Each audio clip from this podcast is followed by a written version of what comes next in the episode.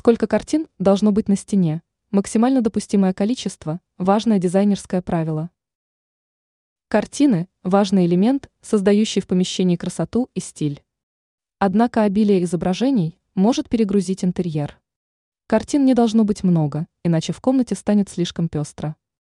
Из-за большого числа конкурентов каждое изображение перестанет приковывать к себе внимание. А в целом композиция явно ухудшит внешний вид помещения. Эксперт сетевого издания «Белновости» в области дизайна и интерьера Юлия Тычина назвала максимально допустимое число картин на одной стене. Сколько картин можно повесить на одну стену? Желательно, чтобы на каждой стене висело не больше трех картин. Этого количества вполне достаточно для того, чтобы создать интересную композицию, украшающую комнату. Появится интересная изюминка, делающая интерьер стильным и оригинальным.